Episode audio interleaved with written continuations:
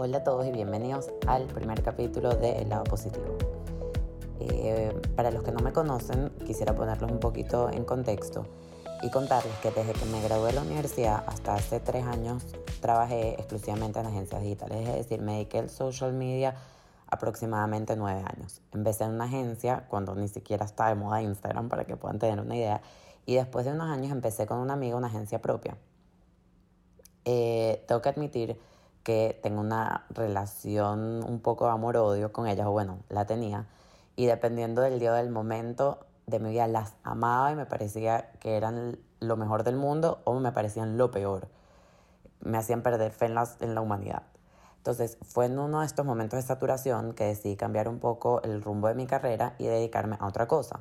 Claro, las redes sociales igual forman parte de la vida, diría yo, que prácticamente de todo el mundo ahora, y mi nuevo trabajo me ha exigido no solo usar las redes para promocionar mi emprendimiento, y, y por eso también me ha tocado leer muchísimo del tema y ponerme al día, porque bueno, cambian todo el tiempo, pero también me permitió reencontrarme con las redes y ver el lado un poco más humano, más noble y más, y más práctico de ellas. Eh, con el tiempo he llegado a un punto de armonía en el que entiendo que puedo amarlas y odiarlas a la vez. Igual que puedo, no sé, amar la televisión cuando veo una serie que me fascina y me hace llorar de la risa o que me inspira, pero también puedo odiarlo cuando veo un programa de reality que se me incrusta hasta más no poder y pierdo un poco de fe en la humanidad. Entonces, bueno, quise abrir este espacio tocando el tema de redes sociales e invité a mi amigo Edmundo Bianchi, quien además de ser amigo mío es experto en social media y es una de las personas más talentosas que conozco. Edmundo es un narrador creativo con más de nueve años de experiencia trabajando de cerca con distintas marcas para crear conexiones reales y significativas a través de sus historias. Ha trabajado en estrategias de contenido digital para marcas como Food Network Latinoamérica y Online, Midas México, Marc Anthony, Los Tigres del Norte y Mothers Front. También ha liderado proyectos de comunicación para empresas como Grupo Aeroméxico, Epson, Grupo Bimbo y Grupo Herdes. Además, Edmundo está escribiendo una novela de Instagram que se llama Nos pasó todo, que debo decir, a mi parecer es una maravilla y bueno, vamos a tocar este tema más adelante a profundidad. Y también dirige y produce un video podcast en YouTube, Spotify y Apple Podcast llamado Somos lo que contamos que somos, que se enfoca en cómo las historias que conocemos y que contamos influyen en cómo vemos el mundo. Creo que ya pueden imaginarse por qué pensé en Edmundo para tocar este primer tema, que sería ver cuál es el lado positivo de las redes sociales. ¿Existe un lado positivo? Nosotros creemos que sí lo que pasa es que, como con muchas otras cosas, tenemos que manejarlas con responsabilidad y entender que más que un espacio para compararte o para ver qué hacen tus amigos o hacer que tu vida gire en torno a lo que publicas o lo que los demás piensan de ti, hay que cambiar ese enfoque y entender que las redes sociales son herramientas y que esas herramientas te pueden servir para muchísimas cosas y pueden ser valiosísimas. Eh, sirven como herramientas de trabajo, por ejemplo, para conocer proyectos o ideas que hacen diferentes personas que admiras. También pueden servir como herramientas de denuncia, como ocurrió con el movimiento MeToo. O incluso pueden usarse como herramientas para conectar con personas que tengan intereses parecidos a los tuyos o que están pasando por situaciones similares a las tuyas. De esto va un poco la conversación que vamos a escuchar más adelante, que bueno, espero que disfruten tanto como yo. Hola, bienvenido a todos eh, al primer capítulo de El lado positivo. Yo soy Deborah Rotter y hoy está conmigo Edmundo Bianchi. Eh, para quienes no lo conocen, él es mi amigo, antes que nada, y es eh, comunicador, soñador, narrador, creativo, romántico, eh, entre muchas otras cosas. Es además creador del podcast Somos lo que contamos que somos y es creador de la instanovela Nos pasó todo, que si no lo conocen, por favor conózcanlo, háganse este favor. Em, y bueno, Edmundo y yo nos conocimos trabajando hace varios años en una agencia digital y nada, se atrevió a empezar conmigo esta locurita de proyecto. Hola. Hola, Deb, ¿cómo estás? Bien, mil gracias por venir, en verdad. No, yo estoy emocionadísimo, emocionadísimo. Mira, antes de empezar, quiero que me cuentes un pelín. Todavía sigues trabajando en redes sociales, ¿verdad? ¿Cómo, o sea, qué haces exactamente? Sí, para, para mí las redes sociales es como un fantasma, eso no se va. O sea, y, y, y, tampoco he buscado una bruja que venga a echar unos ramazos y lo saque, porque creo que me ha mantenido, eh, me ha mantenido creativo y me ha mantenido como consciente de lo que se está pasando y cómo se están narrando las historias de ahora. Y, cada vez que intento escapar del social media, algo ocurre, un llamado, literalmente una llamada de Zoom, hace que yo regrese al social media. Y el año pasado, que ya estaba como empezando un camino lejos, alejándome poco a poco del social media, eh, me llamó una ex jefa y me propuso trabajar con Deezer, que Deezer es una plataforma de música como Spotify, eh, pero digamos que es la Challenger Brand, ¿no? Entonces esta marca que está buscando tener un discurso distinto y contar una historia diferente eh, en, la escena musical.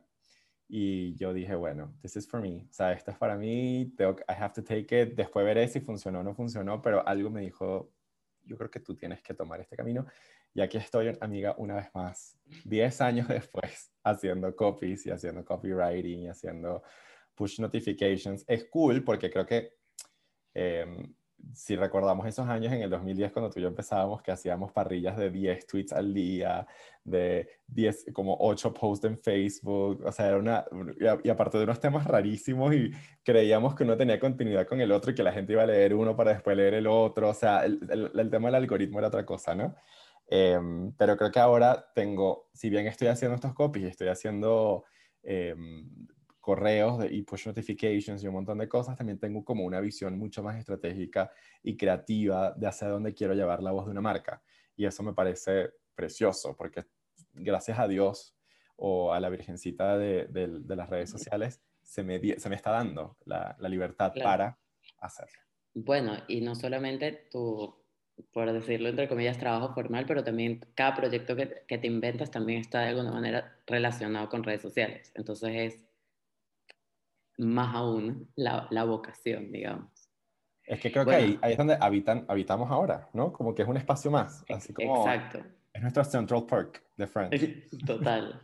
bueno, y eso es justamente lo que queríamos hablar hoy, de cómo a pesar de que creo que todos a estas alturas de, de la vida entendemos lo dañinas o adictivas o negativas que pueden ser las redes sociales, porque nadie va a decir lo contrario, por supuesto que pueden serlo, Em, y tan, tan oscuras. O sea, mira, yo por lo menos eh, también trabajé en, en, una agencia digital mucho tiempo, recién lo dejé hace como tres años y fue un, fue un break, así que me tuve que separar. Yo ya no podía más estar totalmente saturada, incluso tuve que volver porque mi nuevo trabajo como que me exigió para poder al final vender lo que yo estaba haciendo. Mm. Y esa fue mi, mi manera de, de, reencontrarme y me di cuenta además que era otro mundo por completo. O sea, un mes fuera de redes sociales y ya cambia el algoritmo, cambia la red que está de moda, cambia todo. Pero, o sea, lo empecé, lo empecé a ver con otros ojos. O sea, ya no lo quería ver más como eh, un, un mundo de comparación o un mundo de, no sé, de teorías conspirativas locas, sino lo quería ver más como una herramienta que me ayuda a conseguir algo. Entonces, creo que si vemos las redes sociales de esa manera, podemos, o sea, podemos utilizarlas para nuestro beneficio y entender que las redes sociales no se van a ir. Y, o sea, a lo mejor Instagram ya deja de existir, como más o menos Facebook está pasando, pero va a salir otra y va a ir cambiando. Y ahorita está Clubhouse y está TikTok booming. Y entonces va a venir otra que ni sabemos que puede existir. Y así va. Y el tema es cómo nosotros lo podemos, lo podemos aprovechar. Entonces, bueno, eso quería saber, escuchar también tu opinión al respecto y, y ver tú qué pensabas. ¿Cómo se le puede dar como ese lado, qué lado positivo se le puede ver al tema de redes sociales? Sí, o sea, estoy totalmente de acuerdo con lo que acabas de decir, porque creo que cuando las redes sociales se vuelven top, las redes sociales en sí no son nada, son una plataforma, son una vitrina, son, son un canal, es como un río que fluye. Y el río, tú, tú, puedes pasar un día buenísimo en el río y te, puedes, te pones con un, un salvavidas, te pones ahí con una cervecita y lo pasas buenísimo. Y el río también te puede ahogar, te puede llevar la corriente, ¿no? Entonces, yo creo que cuando las redes sociales empiezan a afectarnos emocionalmente y empieza a ya tener como un impacto sobre nuestra salud mental, dice más de nosotros que de la red social en sí. Eh, y lo he estado viendo mucho a mi alrededor últimamente, sobre todo en pandemia, que mis amigos han dicho, ¿sabes qué? Voy a hacer una limpieza de a quién sigo y, a quién, y, y, y, buscar otras cuentas a qué seguir. porque tú creas tu red social, o tú tienes esa libertad. Entonces, si tú te empiezas a comparar con alguien o te empiezas a sentir mal cada vez que ves la publicación de fulana porque fue a no sé dónde y, y, y, empieza como a jugar en contra de tu propia dignidad y tu, propio, eh, tu propia aceptación de tu vida y, de tus capacidades, porque la frase más usada en redes sociales es eh, no puedes comparar tu ritmo con ¿sabes? Como que cada quien tiene su ritmo para lograr sus objetivos, ¿no? Esa es la, la, frase más usada, pero también un poco la más olvidada. Entonces yo creo que cuando, sobre todo lo he visto, cuando te, metes en estas peleas de Twitter, dice más de ti que de realmente de la pelea. O sea, hay gente, y, lo vemos en, estas grandes figuras que nosotros admiramos y queremos mucho, que, llevan, o aparentemente, aparentemente llevan una relación bastante sana con sus redes sociales, no se meten en esas cosas, no se meten en eso. Voy a responderle al hater, voy a responderle a fulano, voy a responderle a sutano. Y, y, y ahí yo rescato mucho algo que dice Brené Brown, cuando cita a, Theodore Roosevelt, que ella dice, if you're not in the arena, si tú no estás aquí en la arena conmigo, si tú no estás getting your ass kicked, I don't want to hear about your opinion. Claro. Y yo creo que si nosotros nos regimos un poco por allí, ya las redes sociales dejan de ser tóxicas y se vuelven un canal maravilloso de crecimiento. Bueno, es que justamente yo soy una de esas personas que decidió limpiar demasiado su feed en Instagram hay redes sociales que ni o sea, Twitter yo ya sinceramente no me meto. Em, bueno, sí estoy pegadísima en TikTok, pero de verdad el algoritmo de TikTok es brillante y solo me aparecen cosas felices. Me parecen felices o interesantes o cómicas, o sea, nada. Entonces, claro, al final es lo que tú dices, o sea, las redes sociales son de lo, lo que nosotros queremos que sean. Yo justo leí un libro y eso fue como un, o sea, es, es audio, entonces estoy diciendo como que se me explotó el cerebro. Creo que el sonido la gente va a entender perfectamente que es una explosión.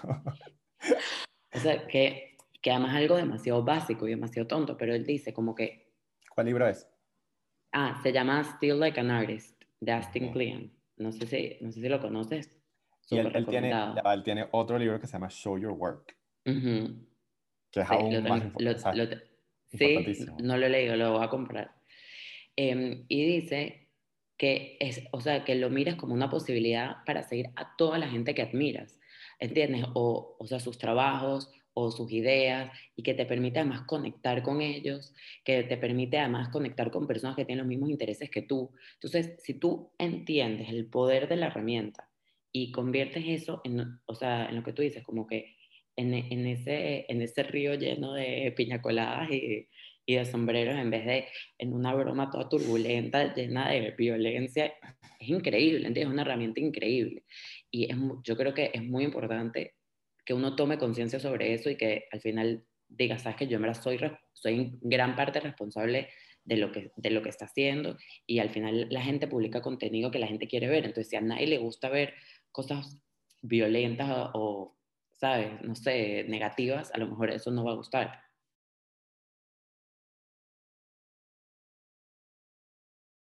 O sea, a ver, me parece valiosísimo lo que acabas de decir, sobre todo porque hay un youtuber que, que acabo de descubrir, lo estoy descubriendo, que tiene un workshop bastante caro, pero bueno, algún día lo podré hacer.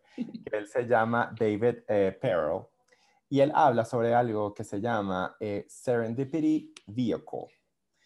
Eh, que Serendipity es este como un hallazgo, o sea, un hallazgo que tú no esperabas encontrar y es algo que te aporta demasiado valor, ¿no? Eh, entonces él dice que, que, las redes sociales funcionan como, como un vehículo para que ocurra ese, em, ese hallazgo fortuito. Em, porque el, el, ejemplo que él pone es que supone que tú vives en una, en una aldea. Tú solamente puedes compartir con la gente que está en esa aldea y hablar con la señora de aquí, la señora de allá, y, y te quedas en esa opinión, en, en lo mismo que se esté contando, en, esa, en, en, una sola narrativa, tienes una sola narrativa. Y de vez en cuando hasta le llega un, un, tren, y de repente, ay, mira la gente del tren, y te, te, fascina, y hay cosas como fascinantes, no sé qué, pero el tren se va. Y entonces cuando tú ya logras viajar y salir de este, de este pueblo, tú empiezas a conectar de esta aldea, empiezas a conectar con personas que tienen los mismos intereses que tú. Y ahí es donde empiezan a ocurrir unas conexiones que tú jamás te imaginaste que podían, que podían pasar. Y empiezas a, hallar información y hallar contenido y hallar aprendizajes. So, estoy seguro que tú descubriste Still Like an Artist porque alguien lo compartió y dijiste, yo tengo que saber de este libro. Y, claro. y estamos constantemente alimentándonos de información. Y además él usa una imagen que me parece preciosa. Él dice, el Internet son robots que están trabajando gratis para ti. Donde tú pones una idea y ese robotcito agarra esa idea y se la lleva a todas las partes del mundo. Y tú estás durmiendo y ese robot está trabajando. Y lo he visto con la novela. Yo me paro en la mañana y un montón de gente la leyó. Y yo digo, yo estaba durmiendo. Lo escribí, yo escribí en una hora, en dos horas. Y eso sigue teniendo un impacto porque hay un robotcito. Obviamente, la gente que estudie eh, computación o informática va a decir. Matando. Que, no, sabe que esto funciona. Pero estoy hablando para la gente que no tiene idea de esto y que le, le teme a las redes sociales hay unos algoritmos, hay unos números, y unas métricas y unos robots y una inteligencia artificial que está trabajando por ti. Y eso nunca había pasado. Sí, pero sabes que con lo que tú acabas de decir me acordó un poco de Social Dilemma que dice que cada vez más la gente se está aislando dentro de sus propias opiniones. Sabes que los algoritmos están funcionando de esa manera. Entonces, ahí también entras tú, o sea, tú como usuario, como humano, a decir, mira, es verdad que me interesa esto, esto y esto, pero verlo, a lo mejor vale la pena escuchar al otro. Pero no sé que, uno lo intente. Eso tiene más que ver con nosotros que con las redes sociales en sí. O sea, yo entiendo lo que dicen sobre el algoritmo y cómo el algoritmo te favorece a que solo escuches gente que piensa igual que tú. Eso es cierto. Pero también hay una parte de nosotros. Para mí, tú tienes que hacer un curso antes de meterte a social media de emotional, ¿sabes? Emotional support, emotional literacy, un montón de cosas emocionales que te permita a ti lidiar con lo que está pasando allí y navegarlo mejor. Porque entonces te quedas eh, con tu opinión y para ti tu opinión es sumamente, es muchísimo más importante que la de cualquier otra persona. Entonces, eso no está bien, porque ya creo que la red social lo que hace es evidenciar nuestra falta de humildad, nuestra falta de compasión, nuestra falta de, ¿no? De conexión. Mira la, mira la, la sensación que yo tengo. Yo siento, y quiero ver si tú también lo, lo percibes, mm. que hace un tiempo para acá las redes sociales se han, se han convertido, o sea, están siendo más, más amables.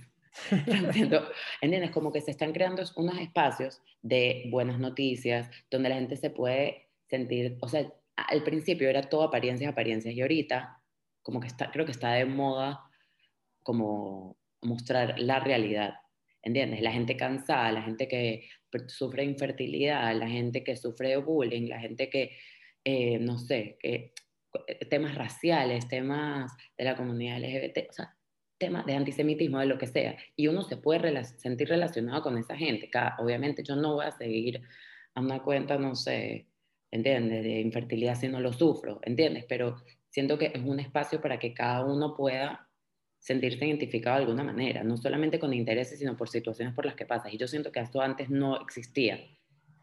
O sea, ¿tú sentías la misma sensación? Siento, eh, siento eso, pero no es responsabilidad de Instagram, no es responsabilidad de Twitter, ni es responsabilidad de TikTok, ni de nada. Creo que ha habido un despertar de conciencia y la gente está empezando a ser más empática y la gente está empezando a darse cuenta que su historia importa. Y que, y, y, que además, al no tener otros espacios que habitar con tu historia, porque eso es lo que está pasando por lo menos en Estados Unidos, que entonces los, los medios cubren lo que quieren cubrir, crean, eh, hemos también desmontado esta idea de que el medio es el que cuenta la historia cuando nosotros podemos contar nuestra propia historia sin ningún, sin ningún intermediario. Entonces la gente vio en, en, Instagram y en cualquiera de estas redes sociales un espacio para, para mostrarse vulnerables. Claro, esto también corre con un montón de riesgos como el oversharing, sobre compartir eh, o gente fingiendo cosas, porque uno también ya, ya entonces ya viene la, la, incredulidad, o sea, como ya tú no crees lo que ves, tipo, ¿esta persona estará contando la verdad o esto es una exageración? ¿No? Eh, me ha pasado, yo me he visto a mí mismo, y, y esto ha sido una confrontación desde el, documental de Free Britney, de Framing Britney Spears, que yo decía, yo también, yo también me burlé de la salud mental de Britney, porque era la narrativa. O sea, yo veía eso en los medios y yo decía, esa es la narrativa a la que yo me quiero montar. Pero ahora yo me adueñé de una narrativa sobre la salud mental muy distinta. Y me ha pasado, eh, eh, me pasó ayer, creo que fue ayer que salió el, el, el, el, trailer del nuevo documental de Demi Lovato. Y mi, primera, mi, primer pensamiento fue, ¿hasta cuándo esta mujer va a contar esto? O sea, ya sabemos, ya, ya. Sí. O sea, como que yo dije, hay, un, o sea, hay una línea entre, ok, voy a contar mi historia de salud mental y cómo estaba lidiando con temas de droga y adicción y no sé qué, pero capaz estoy cruzando la línea y estoy como sacándole demasiado dinero a algo en vez de yo también de verdad trabajarlo por dentro. Pero después dije, Edmundo, alguien necesita esa historia. Pero te voy a decir algo, esto es independientemente si existen las redes sociales o no. Y más bien creo que ahorita, a lo mejor con el tema por lo menos de Britney, si ella hubiera tenido control de su historia en su momento, a lo mejor no hubiera sido tan duro con ella. O sea, yo creo que para la gente famosa ha sido más o sea, ha sido más bien una bendición el tema de las redes porque cuando ya no se matan por sacarle una foto a su bebé, ya, ya la monta y se acabó, ya perdió todo el valor. Y creo que por eso, el otro día lo pensaba, también viendo a Britney, que yo decía, ¿por qué los VMAs eran tan cool? ¿Por qué era tan cool ver un VMA en la televisión? Eh, porque claro, tú no veías a ese artista en todo el año. Tú veías a ese artista en una entrevista aquí, lo veías capaz en, un, en el video musical, pero tú no sabías. Por eso también había muchos estos programas de behind the scenes, eh, MTV Crips para ver tu casa, em, el, el, making the video para ver cómo se hizo el video, el This is the diary of no sé quién fue el anito. ya no necesitamos nada de eso porque las redes sociales nos los da 24/7. O sea, yo sé que están haciendo los Montaner en este momento. ¿Me? Qué Eso no está bien. bueno, yo me acuerdo, por ejemplo, hablando de Sasha Fitness, cuando ella sacaba su diario escrito en su notepad, cuando no existían ni los stories. Ahorita ya todo el mundo puede saberse su, su diario sin que diga nada. y que ya sé que, ya sé que hoy a Abril le toca clase de tenis. ya sé que Luna está en natación esta tarde, así que vamos a estar un poco fuera de casa. No va a haber recetas hoy. Total, total. Pero sí, creo que las redes sociales es, es, eso un poco. Creo que nosotros somos los que... Lo que está ocurriendo es que nos estamos dando cuenta que nosotros podemos decidir. Y lo que está pasando también con Instagram es muy interesante porque la gente quiere abandonar Instagram, porque Instagram está poniendo muchas limitantes a qué puedes mostrar. Y eso está trayendo como, como una narrativa machista, una narrativa pudorosa, eh, ¿no? Del tema, del, sobre todo del pezón. Que entonces, foto de hombre y pezón, todas. Foto de mujer y pezón, no. Y dice, ¿por qué? ¿No? Entonces hay, hay, hay un diálogo interesante. Pero yo también creo que por lo menos con Instagram lo que pasa es que todavía está demasiado fake todo. Mm. ¿Entiendes? Y yo, o sea, te lo juro que yo lo comparo, es que te digo que estoy como fascinada con TikTok. Incluso con Clubhouse, por ejemplo, yo no, no lo he, o sea, no lo he usado como debería, pero siento que tiene mucho contenido interesante. O sea, y yo he visto unas cuentas que me, me sorprende demasiado la creatividad de la gente. O sea, la gente que en verdad la, la está haciendo en TikTok, no estoy hablando de los bailes, porque la gente piensa en TikTok y piensa en bailes. Mira, vi una cuenta de un, un un chamo, no sé, no sé cuál es su edad, verdad, pero un que se, o sea, que es Murph's Life, que agarra donaciones a través de Venmo y se fue ahorita a la frontera con Colombia, Venezuela y montó ahí un comedor para todos los caminantes, ayuda a la gente, cuenta las historias en TikTok. Después, he visto demasiadas cuentas que van contra body shaming, que muestran tipo los cuerpos reales, eh, que todas las mujeres no son perfectas, que puede estar sano y no ser una persona súper raquítica, no sé qué. Y eso incluso hizo, como que toda esta fuerza hizo que, creo que fue Vogue Inglaterra, si no me equivoco, sacar en su cover a personas de, ni siquiera diría sobrepeso, diría personas relativamente normales en su, en su portada y fue algo, o sin precedente, que también digo, ¿cómo puede ser que eso sea algo sin precedente? No, veo cuentas de, de personas que, eh, que enseñan de historia con humor. O, sea, veo tantas cosas que me parece tan interesante. Y yo digo, si yo estoy viendo esto, ¿por qué, la otra, o sea, ¿por otra gente no lo puede ver? Porque los, los jóvenes, que creo que al final son como los más afectados con todas las cosas negativas de redes sociales, ¿por qué no lo pueden ver? Entonces, ¿quién les va a enseñar o quién, quién, quién es el responsable de que lo usen de manera correcta? ¿Entiendes? Eso es como como la pregunta que me queda, pero también me choca cuando me dicen, es que las redes sociales son lo peor. Y que no, en verdad lo peor a lo mejor es lo que tú sigues porque eso es lo que a ti te interesa. O te encanta seguir a alguien para después criticarlo. Entonces es tal cual lo que tú decías al principio, que es un espejo más de ti que de, la red social como tal. Y creo que también habla más de nosotros como sociedad. ¿Qué estamos enseñando? ¿Qué estamos, qué, qué le estamos ¿Cómo estamos educando a las nuevas generaciones? Porque a nosotros nos tocó como soft, como esos primeros pasos de redes sociales y ahorita decimos, wow, se salió de control. Entonces necesitamos, así como necesitamos educación emocional, eh, gente, o sea, yo no necesito, yo, a mí en el colegio me enseñaron a llenar un cheque, de hora, un cheque. Yo no he llenado un cheque jamás en mi vida, jamás. En vez de alguien que me enseñe sobre cómo llenar un cheque, yo necesito alguien que venga y me diga, mira, tú vales, tu historia vale, ¿sabes? Que me hable de inclusión, que me hable de diversidad, que me hable de, de cómo yo me estoy contando una historia sobre mí mismo que capaz no es la historia correcta, que me, que me hable de eso y además me hable de cómo en el mundo existen plataformas y herramientas con las que yo puedo contar mi historia, porque lo decías al principio, yo, yo pude publicar una novela, o por lo menos la primera temporada de una novela, sin buscar una editorial. Yo no tuve que buscar una editorial, a alguien que venga y con, mira mi libro, o sea, yo no tuve que hacer ese J.K. Rowling o Elizabeth Hilbert de ir, aquí está el manuscrito de mi libro, ¿será que usted lo puede leer? Señorita, tantito puede leer un poquito. O sea, yo no tuve que hacer ese show. Yo dije, voy a abrir un Instagram, voy publicando capítulo por capítulo, me abrí un formato, me abrí una cosa, y hay dos mil personas leyendo la novela. Y digo, increíble, ¿sabes? Qué fascinante que eso esté pasando. ¿Sabes que ah, Vi un video que dice, eh, hoy se metieron en mi tienda online 30 personas. Suena tan poquito, pero si yo tuviera una tienda física y se meten en mi tienda 30 personas, o sea, tú te imaginas que alguien, o sea, que dos mil personas lean un libro tuyo. ¿Entiendes, ¿Entiendes la magnitud de la, de la cuestión? O sea, eso me parece fascinante. O sea, hay, hay uno pierde Y uno pierde perspectivas demasiado.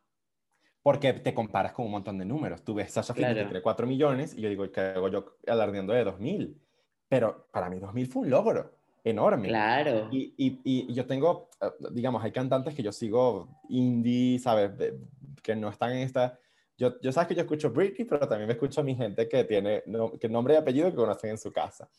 Eh, y esta gente llena eh, lugares acá en, en, México que son de 700, 800 personas y es alucinante. Y tú ves a esas 700, 800 personas y dices, esto es un montón de gente, qué cool, le fue súper bien. ¿Y porque entonces si yo tengo 800 seguidores en Instagram no me parece increíble? 800 personas ahí, 800 personas, ¿tú estás entendiendo eso? O sea, y de todas partes del mundo creo que perdemos, perdemos eh, noción del, del, del, tamaño y del, y del butterfly effect, ¿no? Este Total. efecto mariposa. Bueno, justo voy a aprovechar y te quiero preguntar cómo salió la idea de hacer eso. Yo nunca he visto una cuenta parecida. Exi o sea, existe. ¿O fue una idea que, que, te, que se te ocurrió a ti? Yo no conozco a más nadie que lo esté haciendo y me parece alucinante. Mira, ¿nos pasó todo? No, yo no conozco ninguna otra, otra cuenta que lo esté haciendo. Sí hacen, digamos, yo me, yo hace un tiempo obsesionado con una chica que ahorita no me acuerdo el nombre, pero prometo buscártelo para que donde sea que tú montas este podcast, lo pongas en, en las notas. Ok. Em, creo que era Amalia algo, pero ella era una, es una artista que hizo un performance en Instagram. Entonces ella se creó un personaje que lo hizo por tres meses y este personaje durante el primer mes era como la chica super cool, no sé qué, la, la, la. Después conoce como un pimp o un hombre de mala procedencia y ella empieza a cambiar. Entonces empiezas a ver cómo cambia de ropa, cómo empieza a consumir drogas, cómo este hombre, sabes, la lleva como a un camino de destrucción. Y eventualmente ella empieza a operarse porque quiere cambiar, o sea, se obsesiona con su propia imagen. Entonces se opera la nariz, se opera los senos, se opera todo el cuerpo. Y después este hombre la empieza a maltratar. Le empieza a maltratar, la golpea, ella, ¿sabes? Teme por su vida, se desapareció un tiempo de las redes sociales y cuando regresa, em, todo su look cambió, ahora se vestía, se vestía con vestiditos, hacía fasting, eh, tomaba jugos verdes, no sé qué, la, la, la. Y al final de esos tres meses, ella admite que todo era un performance y todo era falso. Ella nunca se operó, la ropa... Ya va, ella no, nunca, no lo dijo inicialmente que era un... Nadie sabía. Y cada una de las fases de esta historia, o, del performance, estaban inspiradas en una narrativa que ella estaba viendo que se estaba popularizando en redes sociales. Este tema de la girl next door, super quirky, super cool. Después este tema del, ¿sabes? la narrativa de la mujer, de cómo de repente tiene este despertar sexual y lo que hace es llevarla al vicio, que está muy mal, ¿no? Eh, lo que pasó con Cristina Aguilera, stripped, que todo el mundo, ay, Cristina Aguilera se corrompió. No, señores, es una mujer que está explorando su sexualidad y ya está. Y después tienes, eh, ella siempre dice que la última fase la inspiró en Gwyneth Paltrow. En todas estas dietas de Gwyneth Paltrow, todo lo que hace Gwyneth Paltrow de meditación. Claro, eso está demasiado de moda también. Entonces, ella dice, ustedes, y, y, creo que la cuenta creció 300 mil seguidores, una cosa loca, loca en tres meses. porque la gente está obsesionada, porque es lo que nos, es cuando ahí es donde se evidencia que estamos hambrientos. Bueno, esto también era un momento en el que nos ocurrían estas cosas tanto en redes sociales. Yo siempre eso lo he tenido como muy presente. Digo, qué cool cómo agarró una herramienta que todos conocemos e hizo un statement tan poderoso y después se fue por el mundo a hacer exposiciones sobre esto. O sea, siempre me parece como muy fascinante ella. Yo seguía la cuenta, la dejé de seguir hace un par de años porque ella después empezó a hacer como un trabajo sobre palomas. Y como que no, no conecté, no conecté con el trabajo de las palomas. Pero entonces ¿Me yo... fue rarísimo, fue rarísimo, rarísimo, en foto de palomas. Y como que les hacía diálogos a las palomas, en fin. Eh, pero nada, eh, esto siempre me parece muy interesante. Entonces, cuando empecé a escribir, nos pasó todo, cuando empecé a escribir cualquier cosa, em, yo acababa de escuchar un podcast de Brené en donde ella entrevista a, a un señor que habla sobre, sobre el resourceful, resourcefulness. Em, y es precisamente, yo dije, mundo porque yo, yo, tenía un montón de proyectos on hold. Y decía, ¿qué tienes tú? O sea, porque yo también decía, quiero buscar un diseñador que me haga esto, quiero buscar un editor que me haga full. Yo decía, ¿qué tienes tú, Edmundo? ¿Qué tienes tú para empezar? ¿Qué sabes hacer? ¿Sabes escribir? ¿Puedes usar Word? ¿Sabes usar Photoshop? Y sabes un montón sobre redes sociales. Monta tu novela en Instagram, es lo que yo decía, montala en Instagram y ves qué pasa. Y después dije, pero ajá, ¿con qué frecuencia yo voy a montar eso? Porque si yo monto un capítulo a la semana, la gente pierde interés. Claro. nadie va a estar en eso, porque no estamos en esa, además, en esa generación de un capítulo a la semana. ¡Ah! Eso se dejó en el 2010, cuando yo veía Grey's Anatomy, me explico más nunca. Em, entonces de ahí yo digo, bueno, no tiene que ser diario, tengo que por lo menos publicar una cosa diaria. Y se lo hago como una novela, como cuando uno consumía estas telenovelas de, de Venevisión y RCTV que eran de lunes a sábado. Y ahí yo dije, no, usted no va a trabajar los sábados, porque yo te conozco todo el mundo. Entonces, sábado y dejé de lunes a viernes. Y así, así fue más o menos que ya, pasó. ¿y, y, qué, ¿Y qué hiciste? ¿Lo escribiste todo y después lo dividiste o lo ibas improvisando sobre la marcha? Y la verdad. Voy a, voy a admitir algo aquí en, en, tu, en tu podcast, amiga. Yo, digamos, cuando yo lancé la novela, yo tenía dos semanas listas. O sea, tenía dos semanas resueltas, tenía diez capítulos. Eh, y yo dije, bueno, lo que hago es que cada día voy escribiendo uno y así ya yo voy como siempre teniendo un batch listo. Eso no pasó. No pasó. eso no pasó porque también algo que pasó en esas dos semanas, que eso sí yo no lo tenía para nada eh, preparado, era el formato visual. ¿Cómo iba a ocurrir? Y de repente empezó a ocurrir y que, no, yo tengo que reforzar esto con fotos y tengo que reforzar esto con videos, y tengo que reforzar esto con audio, y porque no hago unos memes que sean compartibles. Entonces todo eso fue ocurriendo en esas dos semanas, como esa de, sobre la marcha, ocurrió un poquito sobre el, el, descifraje del formato ocurrió sobre la marcha. Entonces cuando llegaron las dos semanas, yo tenía un formato súper cool, pero no había escrito más nada. Y ahí me enfrenté a un proceso creativo alucinante que me agotó a, a más no poder, que es que yo todos los días a las 5 de la tarde de hora, yo cerraba trabajo de 5 a 6, 5 y media, 6 y media, escribía. De 6 y media a 7 y media diseñaba y a las 8 publicaba. Lo que yo escribía ese día, se publicaba ese día. Entonces, claro, yo regreso. Hay cosas que quiero cambiar, pero también digo, qué cool que este capítulo salió en una hora. O sea, hay muchos, hay pequeños capítulos que yo digo, de ese eh, esto es importante. Y me pasaba que los publicaba y yo decía, este es un soft. Este fue un capítulo para llenar un espacio porque tenía que sacar algo hoy. Y después la gente escribía que sí, este es mi favorito, conecté demasiado hoy. Eh, no sé qué, yo ahí empecé a decir, aquí hay algo, aquí hay un proceso creativo que estoy como rompiendo, vamos a ver qué pasa. Y así llegaron los 50 capítulos, bueno, 40, porque los primeros 10 ya estaban, pero los 40 siguientes capítulos ocurrieron un poco así. Me parece increíble y te lo juro que, bueno, yo siempre te digo que soy tu fan número uno de todo lo que haces y eso me pareció, es que me pareció tan increíble.